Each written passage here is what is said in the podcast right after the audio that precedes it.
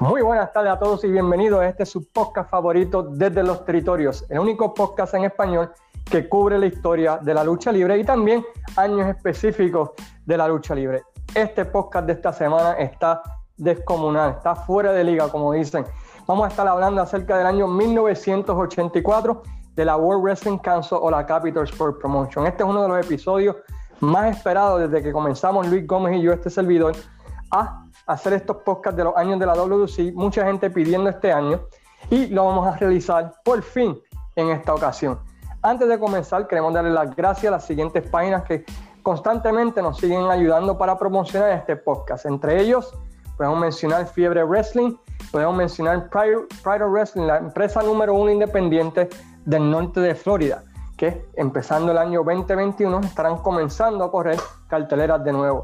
También nos invitamos a todos a que visiten nuestra página desde los territorios. Denle like y podrán ver cuando los podcasts van a subir y también podrán ver un poco acerca de la historia de los territorios. Para comenzar a hablar acerca del año 1984, tengo como siempre cuando hacemos esto a mi amigo y compadre Luis Gómez. ¿Cómo estamos, Luis? Hermano, cordialmente saludos para ti un año bien interesante, hicimos un research bastante brutal. Eh, esperemos que le guste a todos ustedes. Realmente un año bien interesante, muchas transiciones. En mi caso personal, pues uno de mis mejores años que he tenido en mi vida. Y más vale con este podcast que realmente pues recordamos muchas cosas, ¿verdad? Que, que vivimos para esa época y esperemos que este podcast, ¿verdad? Les, guste mucho cualquier sugerencia, preguntas y si en un momento cometemos un error, pues nos escriben y con mucho gusto lo corregimos. Recuerden que estamos haciendo esto básicamente a fuerza de la mente fotográfica y videos y muchos libros, pero esperemos que este podcast pues le guste a todos ustedes y sin antes agradecerle a todos ustedes por el apoyo en la página de Facebook, que realmente día a día crece más y esto lo hacemos con mucho, ¿verdad? Con mucho, mucha alegría para todos ustedes para que recuerden datos de la lucha libre y así pues vean un concepto diferente en los podcasts.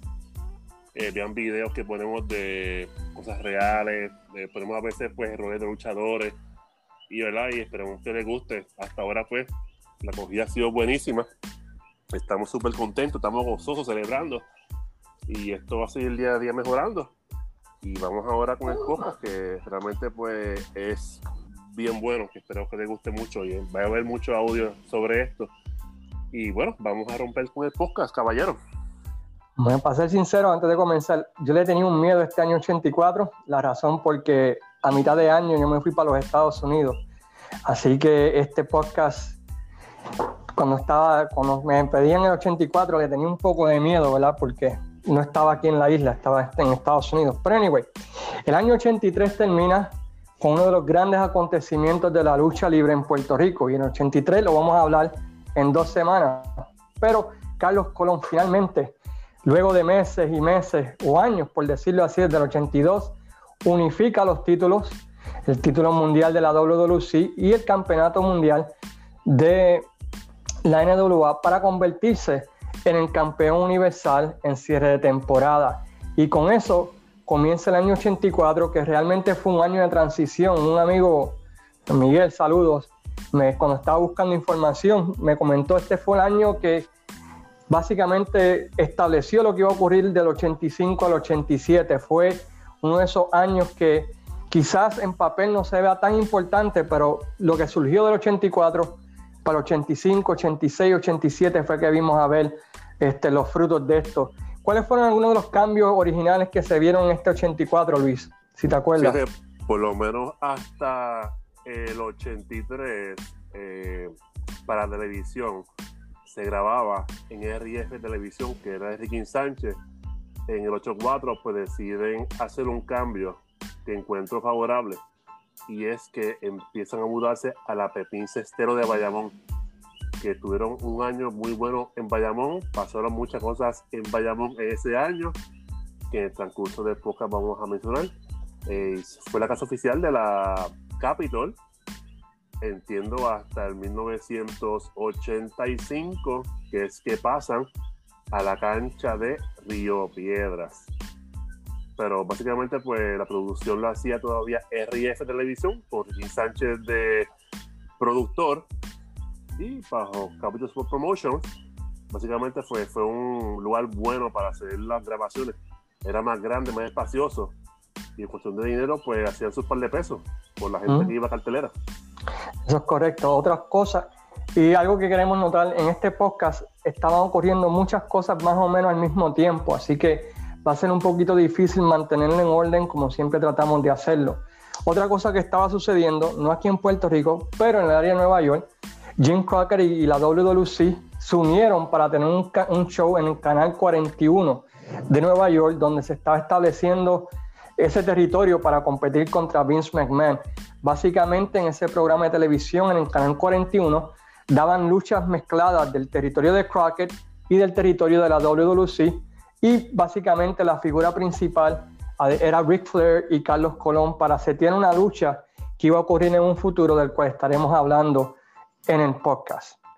Hablando de eso, el año 84, la meta básicamente de todo el año era establecer el título universal como un título legítimo, la de que Carlos Colón realmente era el mejor luchador. Y desde comienzo del año 84 en adelante, lo que se vio fue a Carlos Colón defendiendo el título, especialmente en ese mes de enero, contra un quién es quién de la lucha libre. Por ejemplo, en la lucha de Reyes, él luchó con la última, una de las últimas apariciones de Roddy Piper en la NWA, en esa cartelera de Reyes, antes de que se fuera a la WWF. Semanas después luchó contra Race, o contra Harley Race, luego con Abdullah, ¿verdad? entre otros luchadores. Y esa cartelera de Reyes fue también una bien interesante porque en esa cartelera no solamente tuviste a Piper versus Colón, pero también tuviste a Hércules Ayala y King Tonga derrotando a los supermédicos por el título en pareja.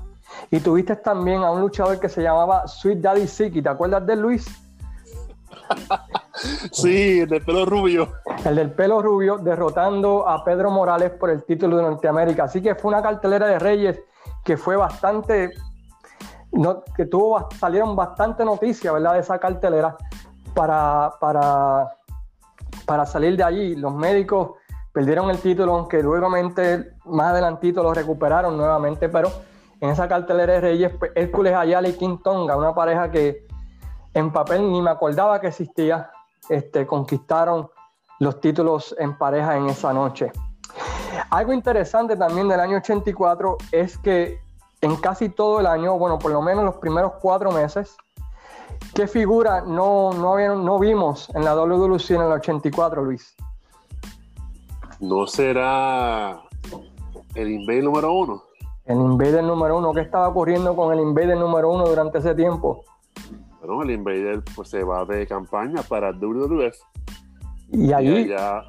Y, allí pues, hace pareja con el futuro Invader número 3, el distinguido Johnny Rivera.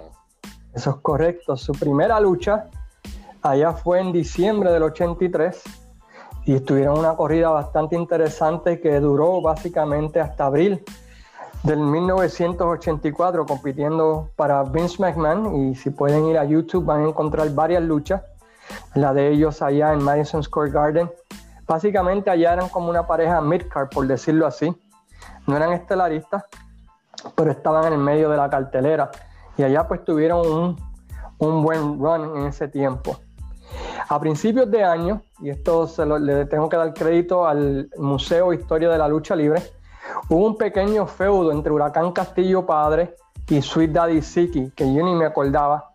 Este, un programa de televisión, este, Luis Sweet Daddy Siki en una lucha masacró a Huracán Castillo Jr., dejándolo tendido y el papá salió, el Huracán Castillo salió a a cobrar venganza con ellos y tuvieron un tremendo luchón, por lo que me han contado varias fuentes. El 25 de febrero de 1984 en el estadio Irán Bison, donde básicamente pues Huracán Castillo pues barrió el piso contra, contra Sweet Daddy Siki cobrando venganza por lo que le había hecho ¿verdad? su hijo Huracán Castillo Jr., que para ser sincero yo no sabía que había comenzado a luchar en 1984. Este, Así que eso es algo, ¿verdad? Que, surgió en ese año 1984 que por lo menos haciendo el research, pues yo pude, yo pude aprender. También fue el último año de varios luchadores aquí en la isla. ¿Te acuerdas de algunos de ellos? Este, por lo menos uno de los luchadores más queridos que llevaba desde los 70, cuando era un rudazo del cara, era Pierre Martel. Y Martel luchó aquí en los 70, prácticamente 70, principios de los 80. Yo entiendo cuando se fue de la empresa, ¿verdad? Como todo pasa, ya cubrió su. Como te digo, ya pues, ya hizo su run en la isla y partió a Estados Unidos. De hecho, para que no, la gente no lo sepa, él se casó con una mayagüezana y según dicen, tuvo una funeraria en Mayagüez. Eh, tuvo aquí una buena campaña. Eventualmente, en su momento, pues cuando hablemos de él, que va a ser próximamente, cuando vayamos en retroceso del 83 para atrás, es que vamos a, a un rato. Porque básicamente esos fueron los años que yo fui a lucha libre y realmente lo vi de cerca y tengo una experiencia que tuve con él.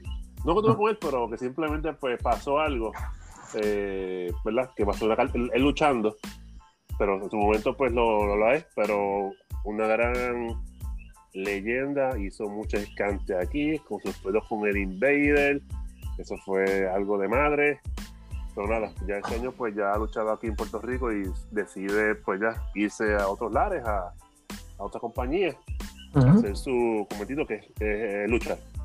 Pero no, pero eventualmente él vuelve, entiendo, para el 90. Lucha aquí, realmente fue hace de Jover, porque la vez que luchó aquí fue con Leo Berg y quiero con Steve Mulumba, y las dos veces perdió. O sea, oh, no quería, perder ya para el 90, pero ya para el 90, entiendo que eso fue antes de ser Frenchy Martin. Sí, eh, y luego. O, eh, o, en vías de ser Frenchy Martin, pero eh, luchó aquí dos veces, según pude ver en YouTube, con Leo Berg y perdió. Y con Mulumba, creo, y también perdió. Yo de Pierre Martel, del 79 al 82, nuevamente estaba en Estados Unidos y yo sé que ahí fue donde sus más grandes feudos, ¿no? Contra el Invader y luego haciendo pareja con, con el Invader. No, que tuvieron un feudo, un feudo brutal con José Rivera, Carlos Colón, que ahora mismo me, me viene a la mente una imagen de un programa de televisión. Pero anyway, no, ahora no es el caso de ese año, pero sí, sí, sí. Pero ese fue su último año. Ese fue su último año entonces aquí en la isla. Aparentemente sí. ese año, finalmente, luego de meses y meses que en algo, una, historia que había comenzado en el 83, el turn de Barrabás a Hugo Sabinovich. Finalmente Hugo Sabinovich, luego de años y años siendo el manager de los rudos, es traicionado por el bando rudo y entra al lado técnico. ¿Te acuerdas más o menos cómo fue que ocurrió ese, feudo? Entiendo que fue que ya Barrabás ya estaba como que planeando todo eh, de hace un tiempo atrás. Entiendo que para ese 84 Hugo se lastima. La pierna, si no me equivoco, ¿no? Que le lastimaron la pierna. Una, vez yo le, pregunté eso y me dijo que se, había lesionado. De realidad, una duda que tenía sobre justamente eso mismo del, del cambio de bando. ¿Ah? Y me dijo que se había lesionado. Y ahí, bueno, cuando regresó, pues Barrabás hizo un golpe de estado. Y ahí fue que cambió entonces a Barrabás como el líder del Army de Hugo Sabinovich. Y ahí empieza la transición de Hugo a ser face. Y una cosa que ahorita hablamos tras bastidores, y es que ahora entiendo, me puedo equivocar, ahora entiendo de que cuando Hugo cambia face, ya entiendo que estaban pensando en transicionar de Riquín a Hugo. Básicamente, pues empezó como face eh, ¿verdad? Entonces, pues luego, luego eh, se metió a comentarista con Joaquín Padín Hijo, mientras Riquín era presentador. Y ahí fue que pasó lo del golpe de 85, que, pues, que a Riquín lo sacan y entran a, a Hugo. ese es mi pensar, no es que digo que, digo que sea así, esa es mi opinión que, que puede ser una, una teoría. Que haya sido eso como, para preparar el, preparar el camino para Hugo, para que Hugo se puliera en, en los comentarios y de ahí pues entonces dar el brinco a ser moderador del programa. Ese es mi pensar. No sé si tú piensas igual que yo. Puede ser. Yo sé que ese feo de Barrabás y Hugo tuvo toda clase de lucha. lo que yo pude ver a principios de año, tuvieron un par de luchas encadenados, tuvieron un par de luchas de venganza con la ferretería ambulante de Hugo, eh, las promos ¿no? de ambas partes. Este, y fue un buen feudo para establecer nuevamente a esa figura que fue la figura más odiada de la lucha libre por muchos años, ¿verdad? Como una de las figuras técnicas más queridas de Puerto Rico. Y te digo, Hugo Swaderovich para mí es uno de los mejores manejadores que hubo en esta isla, porque realmente con ese muchacho, con ese hombre ahí, mano, al lado de Abdullah de Butcher, de Boylandel, de Guintonga, muchachos, eso era usted tenga. Y realmente las, en las entrevistas con Ricky, nada que buscar. Fue uno de los mejores manejadores que, que en su tiempo hubo cuando fue rudo y era malo.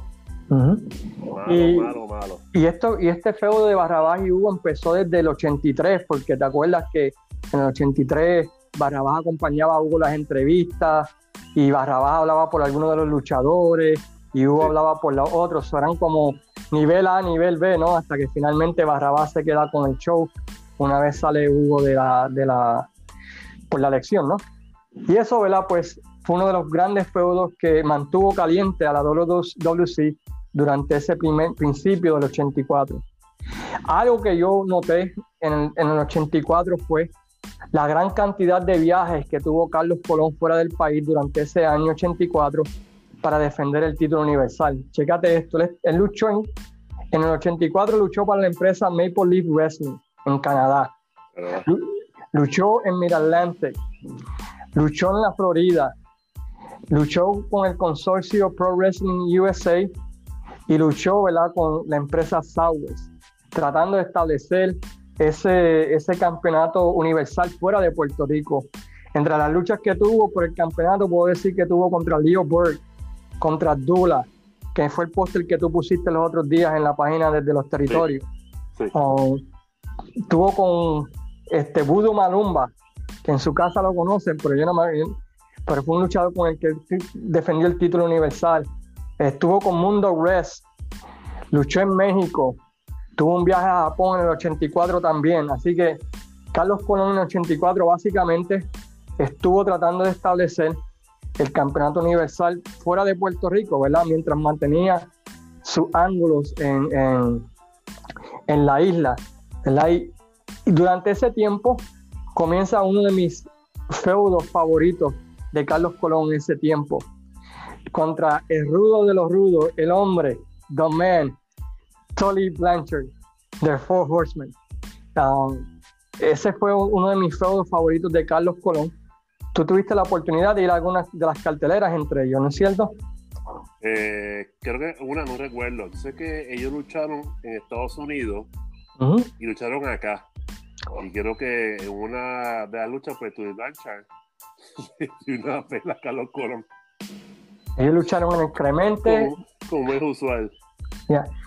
Ese fue el primer, bueno, sacando el de Abdullah, fue el primer feudo que viajó de Puerto Rico a otros lugares, porque viajó a Mid-Atlantic, viajó a Southwest, y, ¿verdad? Y, estuvo aquí en Puerto Rico. Y la química entre ellos dos para mí fue, fue muy buena.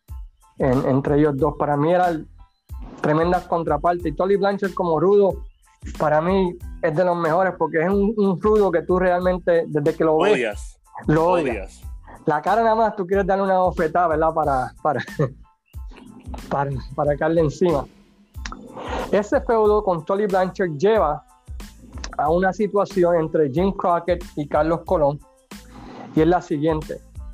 Crockett, como mencionamos al principio del podcast, está teniendo un acuerdo con WWC para transmitir un programa de televisión en, el área de Nueva York, en el canal 41 en español. Para, y eso estaba construyendo a una cartelera que se iba a llamar este, Night of Champions, eh, en Night of the Meadowlands, en Nueva Jersey, donde el plan original iba a ser Carlos Colón contra Ric Flair en una revancha por la lucha universal. Ese era el plan original.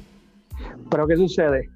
Cuando llegue más o menos el momento de empezar a, negociar qué iba a ocurrir esa noche, se da la situación de que Carlos Colón pensaba de que él debía ganar porque era la estrella del, del programa en español sobre Ric Flair.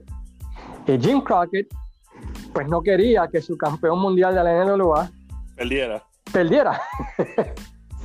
y, y, esto llevó pues a que lo que en papel pudo haber sido la revancha por el campeonato universal o el campeonato mundial de la NWA terminara siendo Carlos Colón contra Tolly Blanchard y Ric Flair contra Ricky Steamboat en una gran cartelera que la pueden ver en el network de la WWF en Night at the Midlands, donde más de 12.000 personas vieron este, esa, esa cartelera.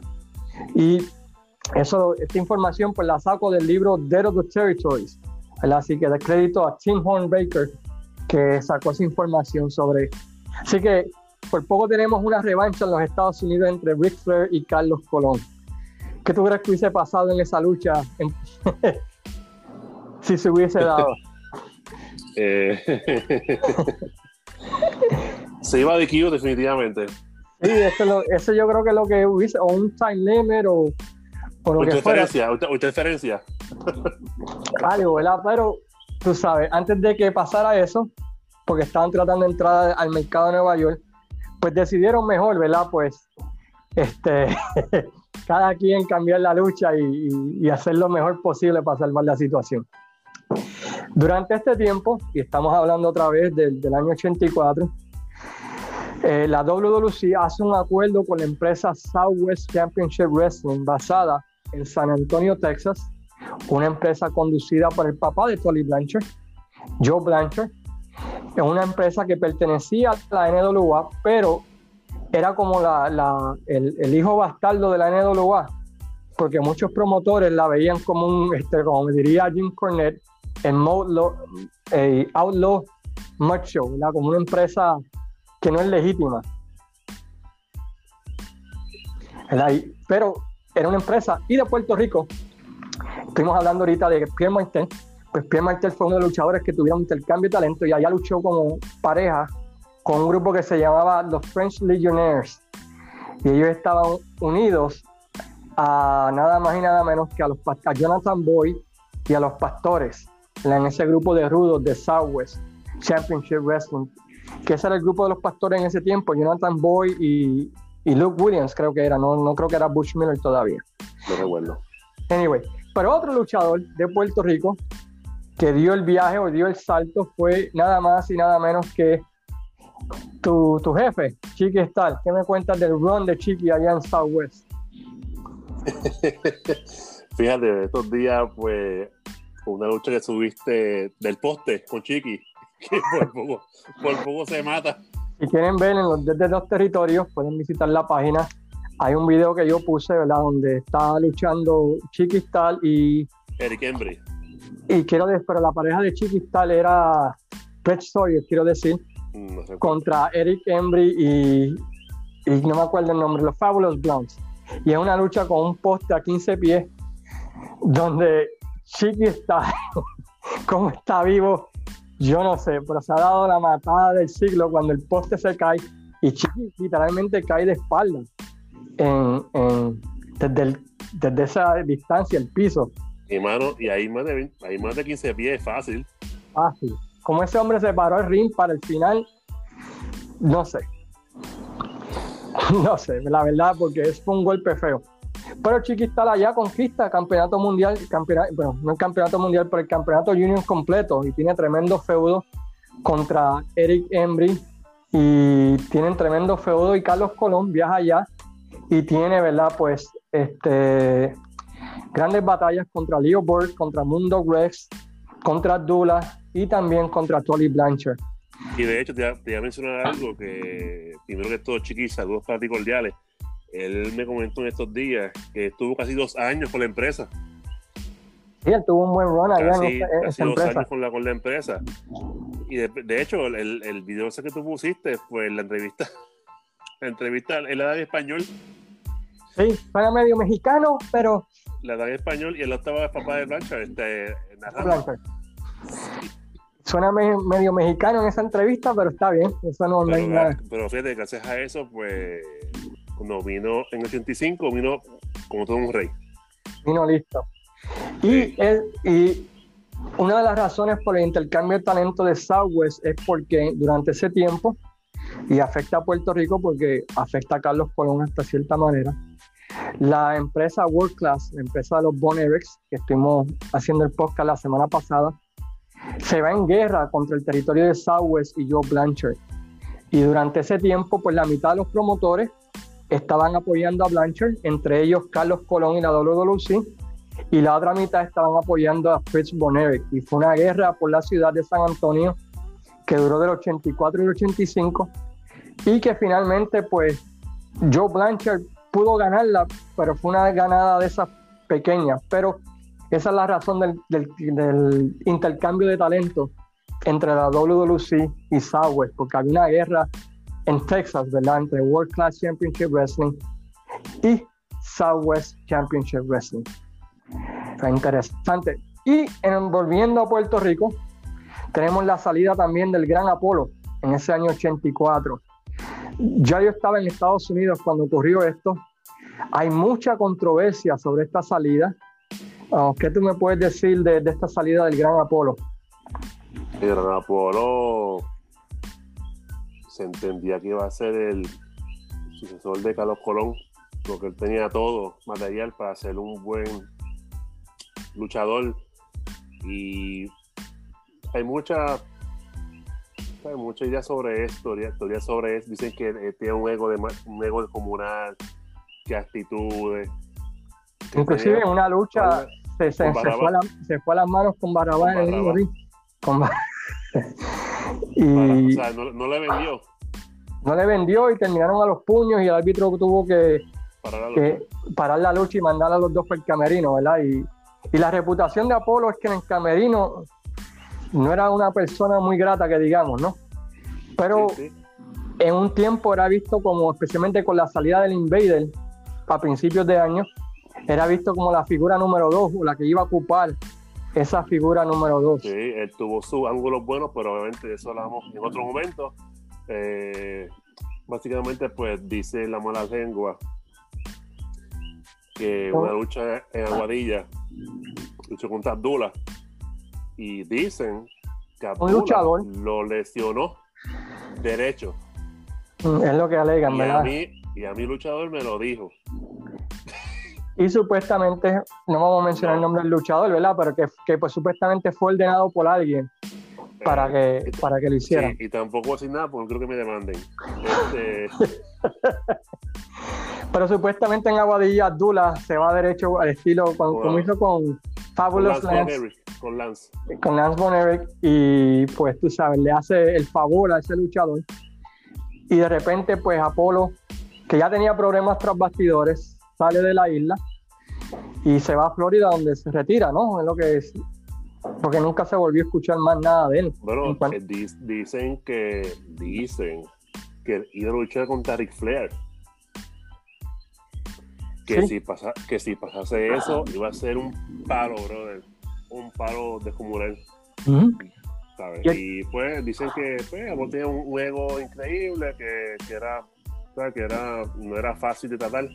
Ujú. De hecho, estuvo estuvo con un gym, en gym en Puerto Rico, que lo administraba para aquellos tiempos de 8-3, 8-4. Este, pero una lástima, mano. Una lástima que. el tipo tenía el look. Tan joven, claro.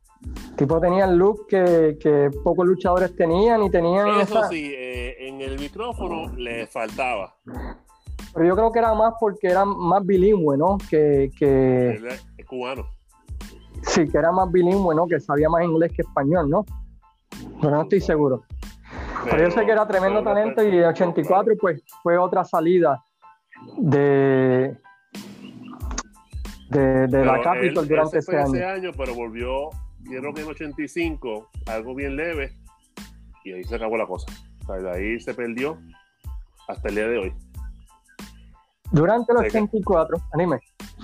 No, se casó y pues se casó y tiene un negocio hasta ahora de supermercado en Florida. Nice. Y el mejor feudo del año 84 ocurrió con esa gran leyenda Domingo Robles contra Jumping Joe Saboldi. Uno de una de las mejores historias que he visto. Tuvieron dos luchas en la Pepín Cestero, donde finalmente pude ver la maniobra del año. La, que olvídate del super kick de los John Bucks, que si esta movida de, de, Kenny Omega, olvídate la figura 4. La cura dinamita, nada de eso. nada de eso se compara a la sacada de dientes de Domingo Robles, que se la pega a Yosa Boldi. Ah, y te faltó algo también, él tenía los llaves. ¿Cuál era la otra? La picada de ojo. Ah, la No, pero esas dos luchas las pueden ver en YouTube y quieren reírse un poco. Se las recomiendo porque hasta, los, hasta los comentaristas se la tripean. Alguna parte sobre eso, fíjate. Yo por lo menos sacando, ¿verdad? A los, Invaders, a los Colón, a los luchadores de aquel tiempo. Eh, me, me, gusta, me gusta mencionarlo porque que fue parte importante de la empresa, aunque fue un Jover y, y perdía lucha, pero realmente el, Don era un chiste en el ring. El, Don era un chiste, ese que en las cuerdas, ese caía, él sobrevendía las cosas que le daban, se hacía el idiota. a mí me gusta recordarle a la gente, Que, aunque no han sido famosos como tal, pues es bueno recordarlo. Por ejemplo, una bala, negra, por ejemplo, Jorge Clemente, por ejemplo, este, Domingo Robles, por ejemplo, que son luchadores que en mi niñez yo los vi mucho. Y aunque un vacilón, ¿sabes? Siempre hay que recordar a luchadores si no siempre los famosos, siempre recordar luchadores que estaban, el, que estaban abajo, como los luchadores que, que realmente pues lo que hacían era elevar luchadores, porque Domingo Robles lo que hacía era poner over a Yosaboldi. Y de hecho, Saboldi a mí me convence de monte, porque realmente es tipo una plasta. Pero no, pero ese, ese feudito estuvo nice, estuvo chévere, estuvo, estuvo sí, inclusive en la revancha, en la revancha que fue con Saboldi, que estaba en la esquina de Saboldi era nada más y nada menos que quién. El Invader 1, que vamos a hablar de eso ahora. El retorno de los Invaders a Puerto Rico. Inmediatamente, ¿qué sucede? ¿Cómo regresan y qué sucede, este Luis, con Super eh, contra en los Invaders, regresando de su run en la WWE? Durante los años 80, había luchador de Mayagüez, que era Johnny Rivera, que cuando empezó en Capitol, pero coge galletas coge galletas. Y pues, y decidió irse con José Vuelta afuera a pulirse un poco más. Y regresa con, regresa con su gimmick de El Invader número 3. Tengo que, hacer una, tengo que, hacer una, parte y Luis Gómez. Ah. A pesar de que en Puerto Rico lo buqueaban mal, ya él tenía, había tenido un excelente run en la WWF y en Japón Simplemente cuando llegó aquí a Puerto Rico le pasó como al profe, ¿verdad? Que lo estaban buqueando mal. Vamos a aclarar eso. A, a, a, lloviar, a lloviar. A, lloviar, ya, pero eh. de que tuvo una excelente carrera anteriormente a llegar a la Capitol, sí la tuvo. So, anyway, eso sigue. eso llega llega de, Estados Unidos a Puerto Rico como los Invaders y ¿qué sucede? Bueno, ahí él, debuta en Bayamón, en la Cestero. Debuta con Invader 1 contra los médicos y esa misma noche se quedan campeones mundiales en pareja. No recuerdo si fue América o fue los mundiales. Eso sí, no. Los mundiales, eh, mundiales el 12 de abril. 12 de abril del año 1984, donde tremenda lucha. Y pueden ir a la página o en YouTube también está de la historia del Museo de Historia de la Lucha Libre que la tienen allí, eh, por lo menos los highlights, ¿no? De esa lucha, donde al final los Invaders uh, se coronan campeones mundiales con la famosa vuelta de carnero sobre uno de los supermédicos para lograr el conteo. Mano, yo te voy a ser sincero, a mí los supermédicos como pareja me encantaban. Y, ese juego con los Invaders, a mí ese gimmick de que no hablaban español, que hablaban más que en inglés. Sí, porque eran tres médicos, eran tres, era Don Kent, era uno, el Don Kent era el tres. Johnny, Johnny Rods, ese es el número dos y Estrada era el primero. Ya. Y, y, para mí ese gimmick de que no hablaban español, que aunque tú sabías que eran puertorriqueños, ah, a mí me encantaba, ¿no? No, pero Don, don, para don que americano. Don, que fue parte de los canguros. También, sí. Pero, pero hablando de Johnny Ross y, y, José Estrada, es, a mí me encantaba porque tú sabías que eran boricuas, pero estaban hablando inglés, you know? Fue a mí que, que estaba, que yo soy medio criado allá y criado acá It was pretty cool, man. It was super nice. No, pero ese año eh, los médicos tuvieron los buenos feudos ahora. Ahora que me recuerdo, ahí me estoy tratando de recordarlo. Creo que una vez en el Bison, ellos estaban, no recuerdo con quién lucharon, que ellos, eh, como eran médicos, obviamente, mm. pues ellos se escondieron, se escondieron un potecito, un pañito, entonces, famoso éter. Sí se untaban en, en, la, en, la, en, el pañito y el luchador se lo ponía en la boca para dormirlo. Sinceramente, no tengo mente fotográfica, pero ahora mismo no me acuerdo contra quién sería contra Carlos Colón o fue contra el Invader. No me recuerdo. No me recuerdo, no me recuerdo quién fue el luchador. Pero eso es parte de que uno, mientras en el pocas hablamos, de momento me vienen esos flashbacks Mientras uno habla, pasa conmigo ahora mismo, que realmente pues, me acuerdo de momentos como ese. Y, y no hay videos tampoco de eso. O sea que no. Pues luego, de, luego de que los Invaders ganaran el campeonato, pues tuvieron varias revanchas. Y el 5 de mayo del 84, en una lucha donde los Invaders pondrían su campeonato mundial y los supermédicos expusieron su máscara, los Invaders pierden los títulos mundiales en pareja, ya que los supermédicos destronan a estos recuperando el título mundial y conservando sus incógnitas por ese tiempo. Los Invaders, ¿verdad? Pues continuaron en la búsqueda de recuperar los títulos y esto se llevó, se llevó a que se firmara otra lucha entre ellos el 23 de junio del 84 en la cancha Pepín Cestero con uno de los supermédicos enjalados a 15 pies de altura, donde nuevamente los supermédicos retienen los campeonatos mundiales.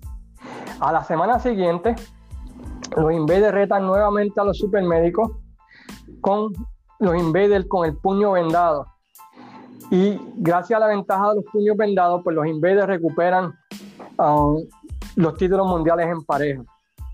Este, los supermédicos ganan el campeonato de Norteamérica en pareja y luego se firma una lucha, ¿verdad? Donde iba a ser dos a tres caídas, la famosa lucha dos a tres caídas, el 4 de agosto en el Roberto Clemente, donde la primera caída sería por los títulos de Norteamérica, la segunda y la tercera tendría los cinturones, la, segunda los cinturones mundiales y la tercera, si no me equivoco, ambos títulos, era creo que era la victoria.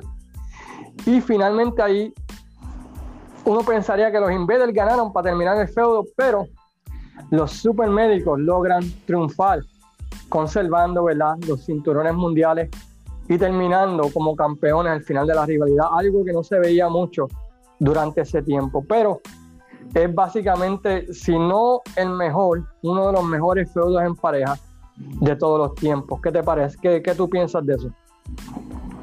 De acuerdo completamente, completamente de acuerdo contigo. Nada que buscar. Nada que buscar. nada, que buscar. Y, y, si alguien tiene esas luchas, por favor, póngalas en YouTube o póngalas en algún sitio completas, porque este, fue una gran rivalidad entre ambas parejas durante ese tiempo. Durante las defensas del campeonato universal de Carlos Colón llega la figura de un luchador increíble como nunca antes visto en la isla de Puerto Rico. De 6 pies, 7, 8 pulgadas, con barba, pelo largo, un madman, Bruce Brody, con quien Carlos Colón comienza a tener un increíble, violento feudo, que lamentablemente yo me perdí la, gran la mayor parte de este feudo, porque me había ido para Estados Unidos, pero sí estuve en una lucha, estuve en dos luchas de ellos, pero estuve en una famosa lucha entre ambos, celebrada en el mes Pavilion, eh, donde Carlos Colón lucha frente a Bruce Brody encadenado Es una lucha que pueden ver en YouTube y pueden ver como por poco me rompo todos los dientes al final de esa maldita lucha por estar celebrando como todo un caifán. como todo un fanático loco. un poco me caigo de boca. Pero si me quieren ver, pueden verlo en esa lucha, lucha encadenado entre Bruce Brody y Carlos Colón. ¿Qué te pareció ese feudo entre Bruce Brody y Carlos Colón? la primera parte. Yo entiendo que Brody, para el tiempo que estuvo aquí, era algo novedoso, este, algo fuera nunca, nunca antes visto, porque ver ese monstruo de sobre seis pies, brother, Perú, Balbú, y con el grito que hacía, y con la fuerza que tenía, y realmente entiendo que estaba adelantado para la época, estaba bien adelantado en cuestión de que ser un hombre duro, alto, fuerte, y realmente pues esos luchas con Carlos fueron memorables, o sea, fueron memorables esas luchas, y, y realmente pues tuve a Carlos Colón al lado de él, un enano, al lado de Brody, un enano, pues era bien chiquito, era bien pequeño y de, y de, y de hecho, el manejador que estuvo con Brody era Barrabás. Barrabás fue, fue el, el, manager de Bruce Brody. Si quieren ver sobre esto, busquen en YouTube que hay videos de Bruce Brody con Barrabás. En la provincia de Bayamón. No, no, sí, eso. Eso, llevó, de hombre. eso llevó a una lucha entre Bruce Brody y Carlos Colón con Smoking Joe Fraser de árbitro especial. Eh, Smoking Joe Fraser es campeón mundial de boxeo que tuvo una famosa trilogía contra nada más y nada menos la que con Muhammad Ali. Fue era tremendo bárbaro. Pues sirvió de árbitro en Puerto Rico. Y un dato interesante es que tres días después de esa cartelera, WWC se presentó en Barbados, donde el 2 y el 3 de abril del año 1984, mientras estaba el feudo de Carlos Colón contra Bruce Brody, Carlos Colón se enfrentó a Joe Fraser en dos luchas en la isla de Barbados y Víctor Jovica se enfrentó a Carlos Colón, con, a mí, se enfrentó a Víctor por el campeonato mundial de la NWA. Este, así que otra vez, una de esas luchas que yo quisiera ver a Joe Fraser, campeón, es campeón mundial pesado contra Carlos Colón en Barbados. Una lucha de boxeo contra lucha libre. ¿Qué te parece eso, papá? Fíjate, en aquel tiempo yo vi que allá era un dios en Trinidad. Yo vi que allá era, era el Carlos Colón de acá. Sí, así mismo es, pero yo no sabía hasta que hoy que me puse buscando research de que Joe Fraser, el campeón mundial, había luchado contra Carlitos Colón dos veces en el 84, en la isla de Barbados. Luego me enteré, subiendo información, que luego de ver esas luchas, Dusty Rose, luego de Starker 84, quería tener una lucha contra Joe Fraser, pero se cayó debido a, ¿verdad? Pues, a negociaciones y que otra vez, ¿verdad? Pues, este, dinero, ¿no? Pero Carlos Colón fue el primero que peleó contra Joe Fraser por encima de Dusty Rose. y, por eso, y por eso un aplauso. Hey, anyway. So, Carlos Colón y Bruce Brody, esa era una parte, ¿verdad? Porque quería, quería este, hablar de eso que sucedió durante ese tiempito. Bruce Brody, en su feudo con Carlos Colón, trae a otro gigante, a otro monstruo, para unirse a él y tratar de acabar con Carlos Colón, en la figura de Stan Delariat Hansen. Ambos eran campeones del Pacific Wrestling Federation, que era la compañía de All Japan. Eran los campeones mundiales en pareja, donde en Japón habían destrozado a todo el mundo. Y llegan a Puerto Rico y hacen lo, mismo.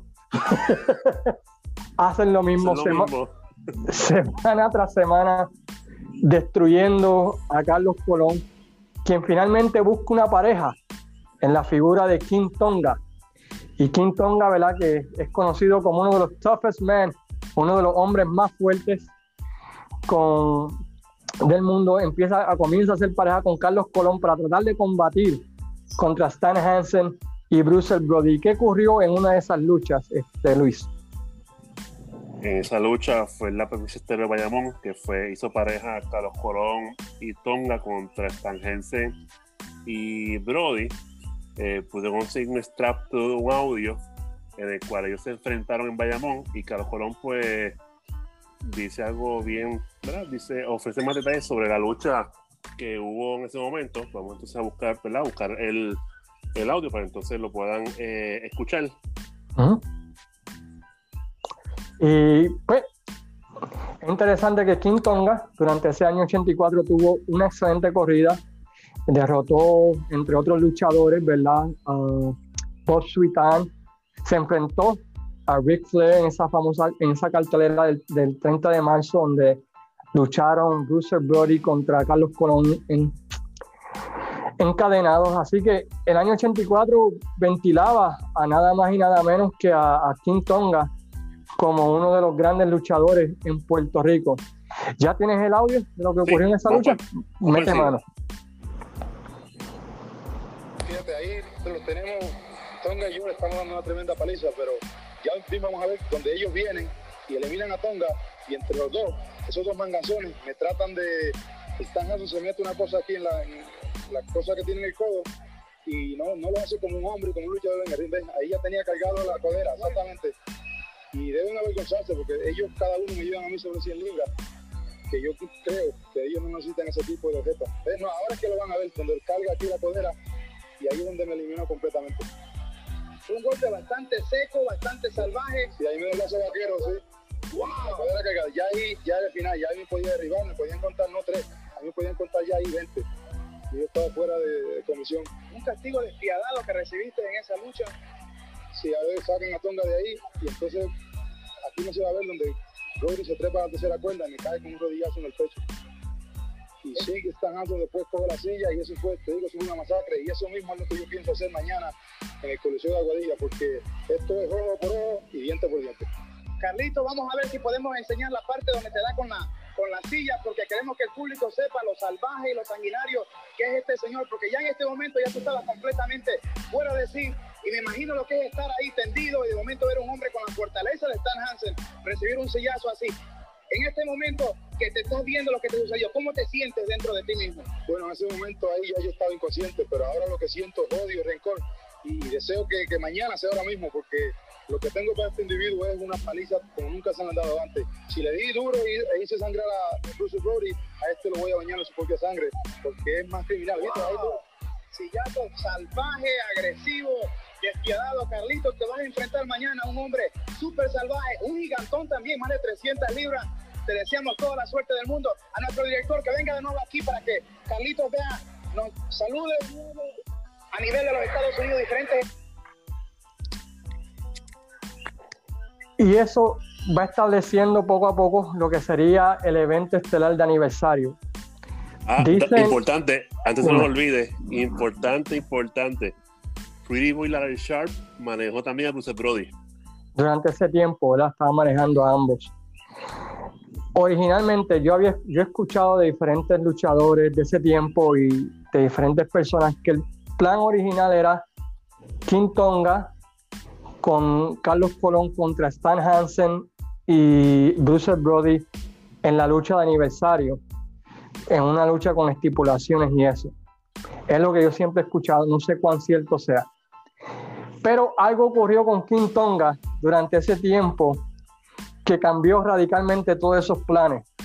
¿Qué fue lo que sucedió, este, Luis? que King Tonga fue a un nightclub y ahí hubo una pequeña motín en el cual, según dice aquí Brad, en un reporte de vocero de aquel tiempo, era Quintonga y un Sim Steve, asumo que sería Steve Simpson, ¿verdad? Simpson, ya que luchó en World Class y también luchó acá en Puerto Rico. Entonces, pues, tuvo una trifulca en, en la barra Comic Strip de Condado, en el cual, pues, dicen que Quintonga, pues, eh, piropeó a una dama y los amigos de ella pues la defendieron sin saber, sin saber lo que les esperaba, que era básicamente una pela, porque realmente Quintonga se caracteriza por ser luchador eh, fuerte y, ¿verdad? Y, poderoso y básicamente pues hizo pari con los con los luchadores, eh, con, con las personas que agredió, dicen verdad que según notas de vocero que lo que era Steve Simpson y Kim Tonga pues fueron ingresados en el presidio a no poder prestar la fianza de 21 mil que se le fijó a ambos luchadores. Después de esa vez, pues Quintonga pues desaparece de Puerto Rico. Y nunca ha regresado. Y nunca, pero ¿para qué va a regresar? Supuestamente, yo estuve leyendo um, un post del profe que hablaba de que no puede regresar porque lo, tienen como fugitivo, ¿no? Este, pero Tonga contra cinco policías y ganó Tonga, con eso te digo todo. Pues te digo que, ellos, desconocían que era luchador.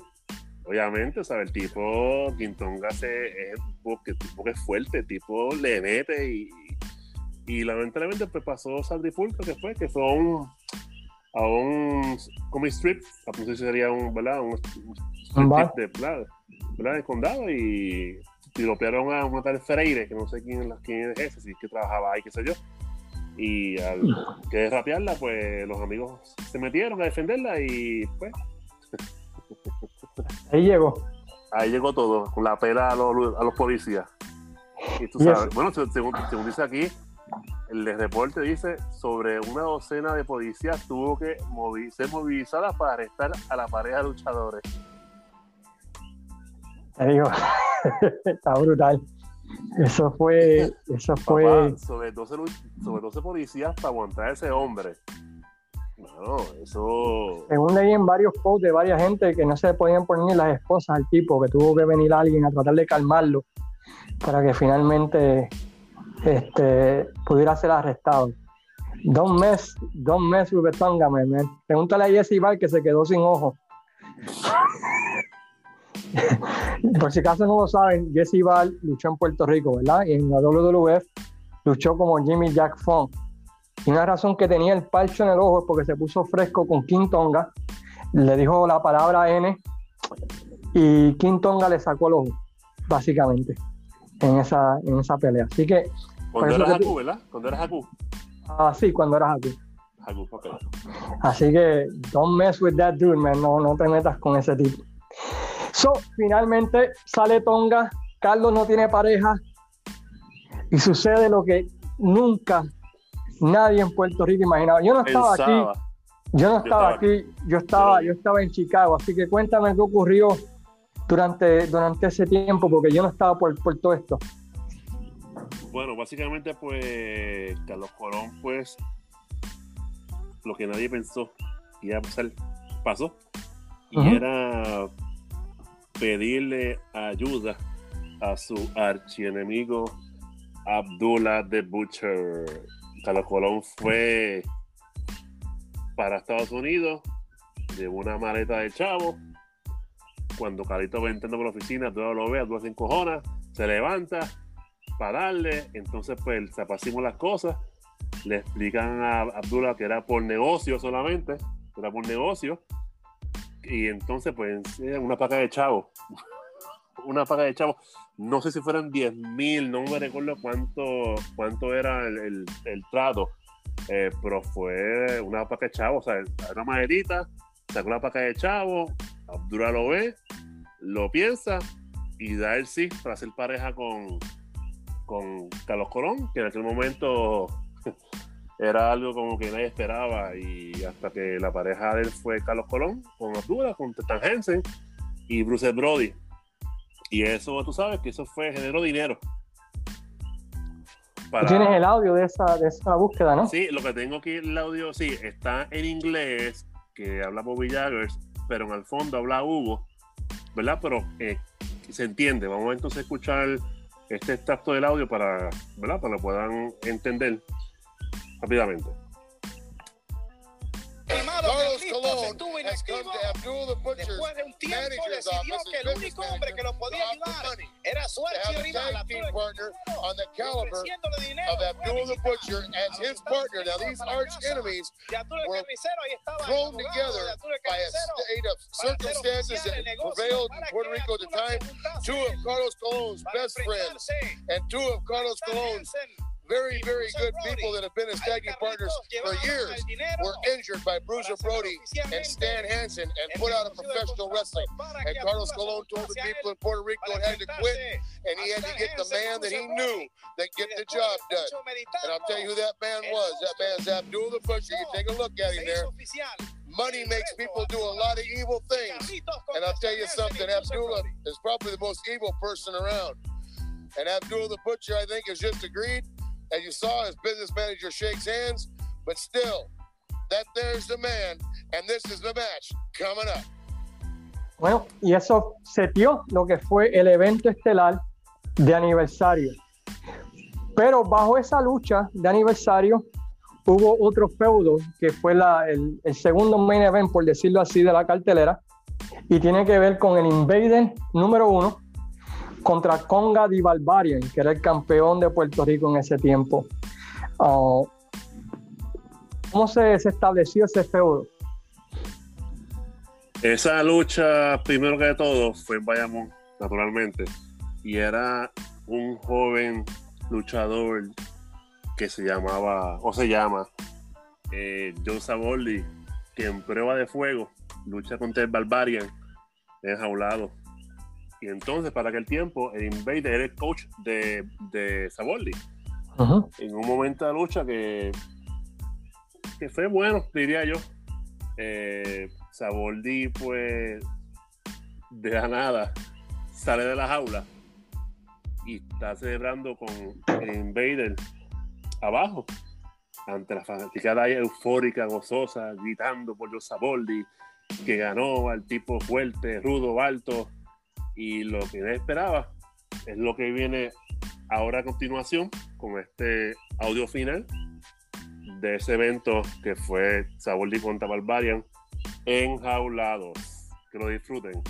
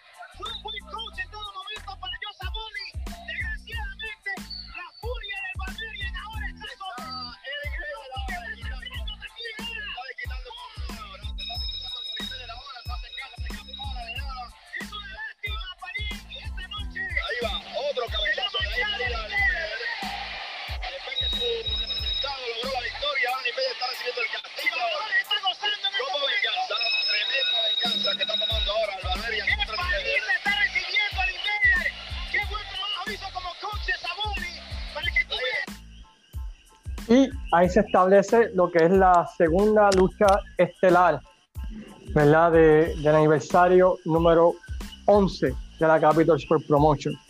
Y finalmente llega aniversario donde se establece un récord de asistencia en Puerto Rico con más de 30 mil personas viendo en el, en el Irán Bison ese evento de aniversario número 11 en, año, en septiembre 14 del año 1984.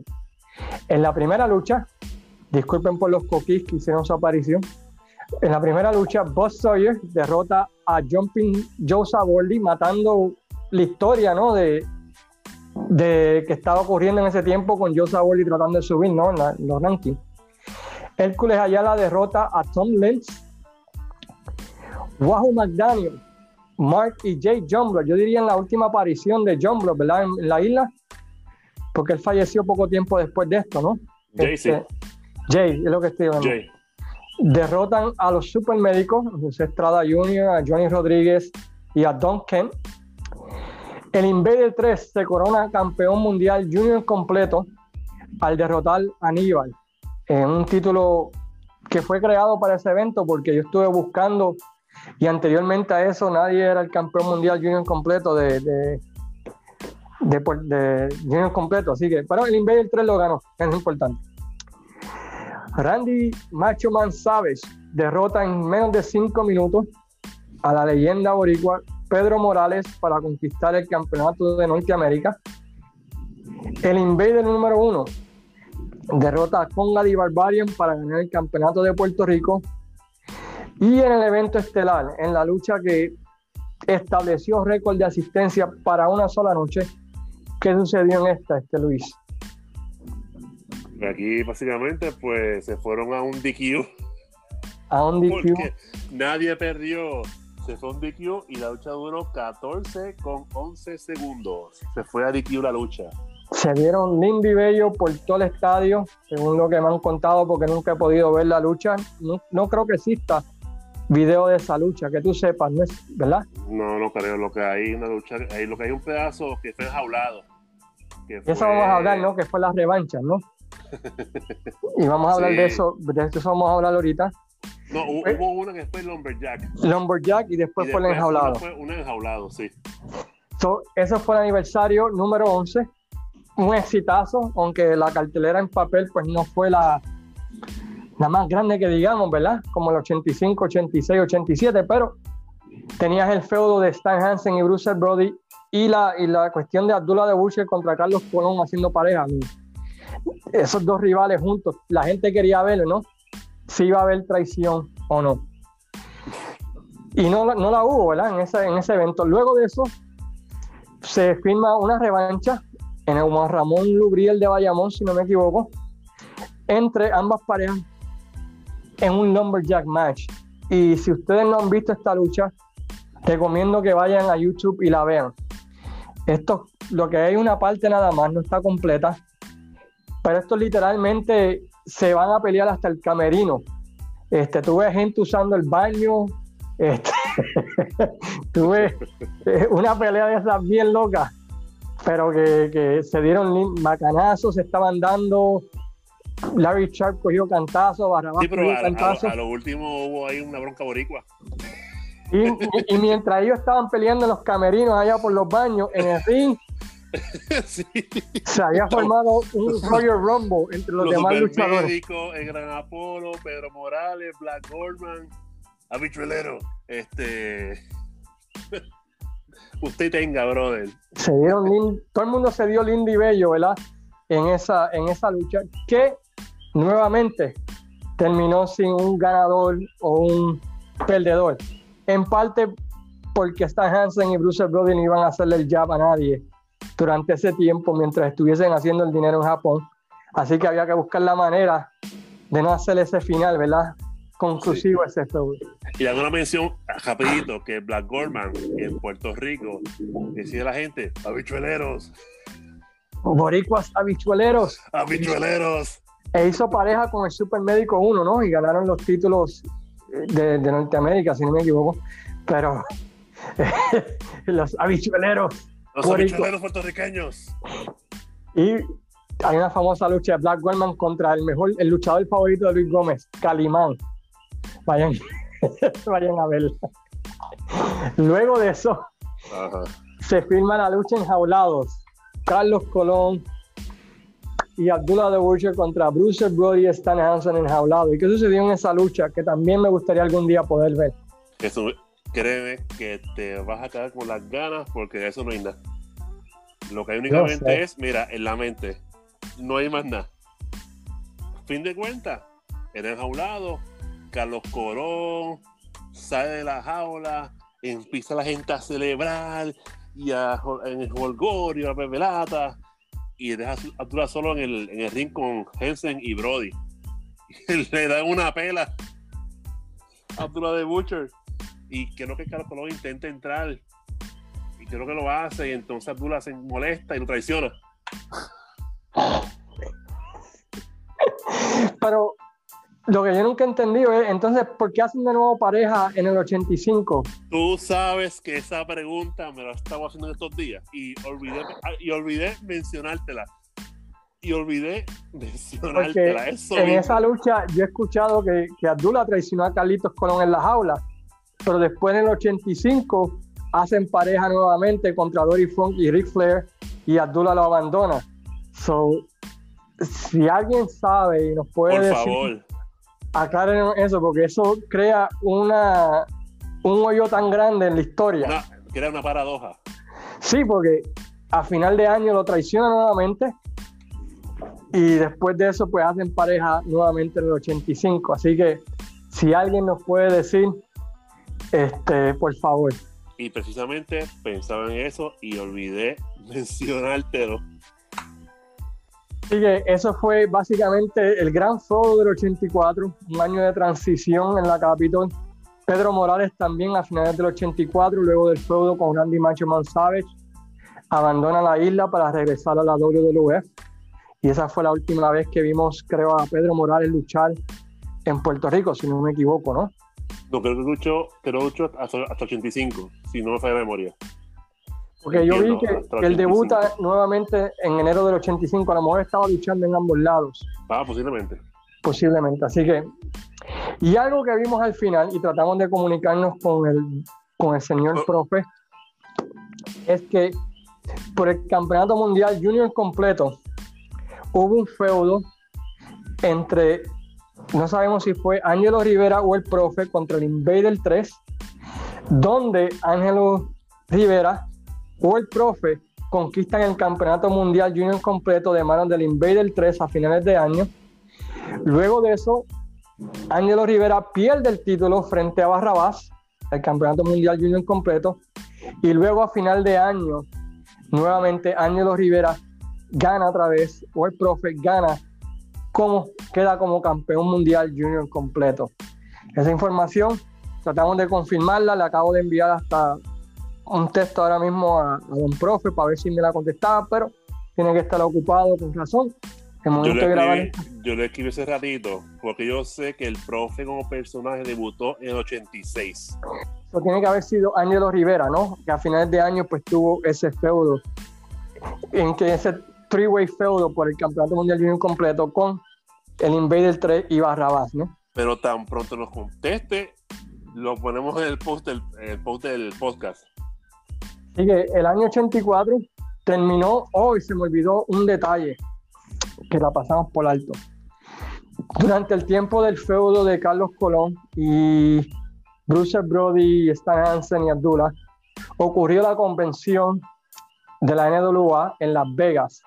Y esa convención fue bien importante porque básicamente ahí es donde la, lo que quedaba de la NWA hacen un consorcio llamado Pro Wrestling USA para irse todos juntos, junto a Brent Gagner, a pelear contra Vince McMahon, presentando carteleras en, en conjunto, ¿verdad? Todos los promotores que quedaban de la NWA contra Vince McMahon en ese tiempo. Y eso duró lo mismo que dura este podcast, porque ya a la hora ya estaban empezando a tener los problemas de diferencia de opinión.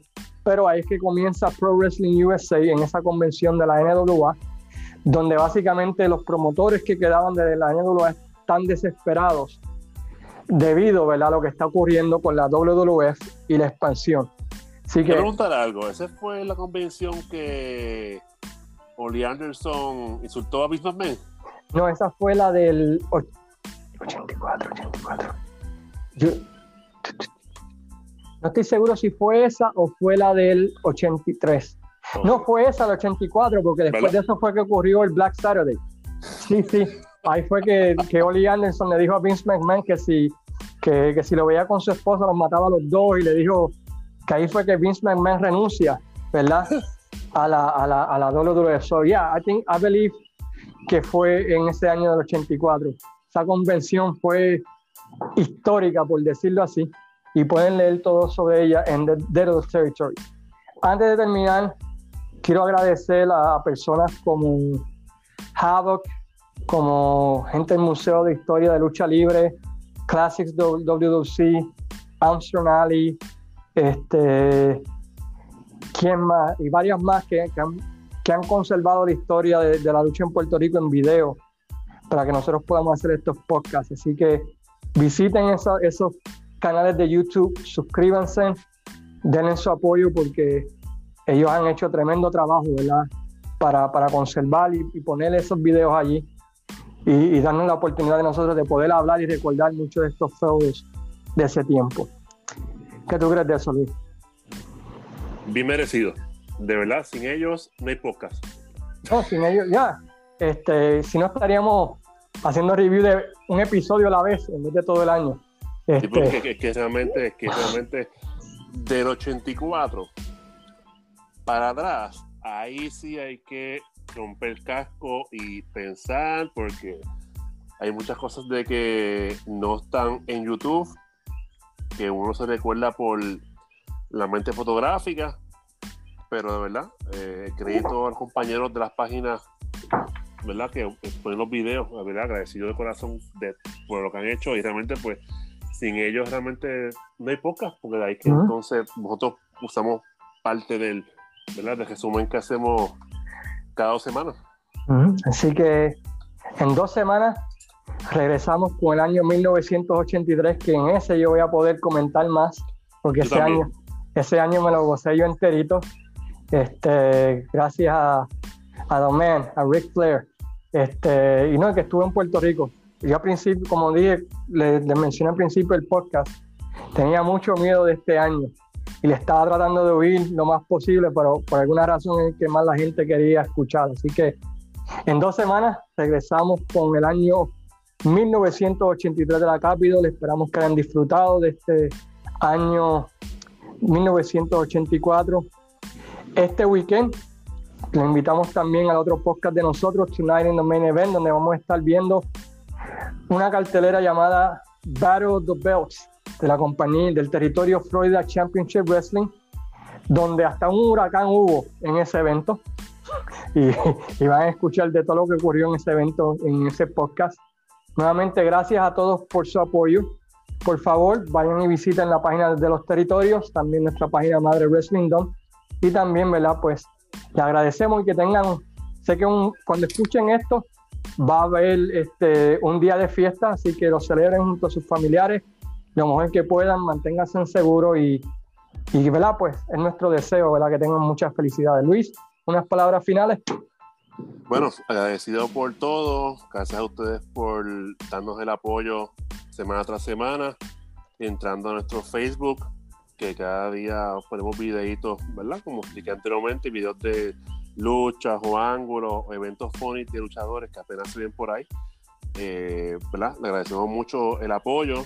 Eh, veo que la página nuestra está gustando cada día más eh, y esperamos que eventualmente pues hagamos un producto, hacemos, hacemos un producto de calidad para todos ustedes y que nos den el apoyo y realmente pues estamos sorprendidos por, por el poco tiempo que estamos en, la, en Facebook y la gente nos ha apoyado de todos lados, gente nos ha apoyado de aquí, de Puerto Rico, Estados Unidos, y es hasta luchadores eh, también que nos han apoyado también en la, en la, página. Un saludo para el profe también, a el, este muchacho Salgado, uh Salgado, que es el al Salgado, que, ¿verdad? que nos apoya en este proyecto también, que nos da like a la página que eventualmente espero ponerle en estos días un video sobre él, de su lucha. Y nada, de verdad, gracias por todo y estamos contentos y felices por todo el auge que hemos tenido en tan poco tiempo. Bueno, para no aburrirlos más, pues los dejamos aquí en nombre de Luis Gómez, este servidor de Cayman. Que pasen muy buenas noches, manténganse seguros y hasta la semana que viene. Que pasen buenas noches, cuídense. Nos vemos, amigos.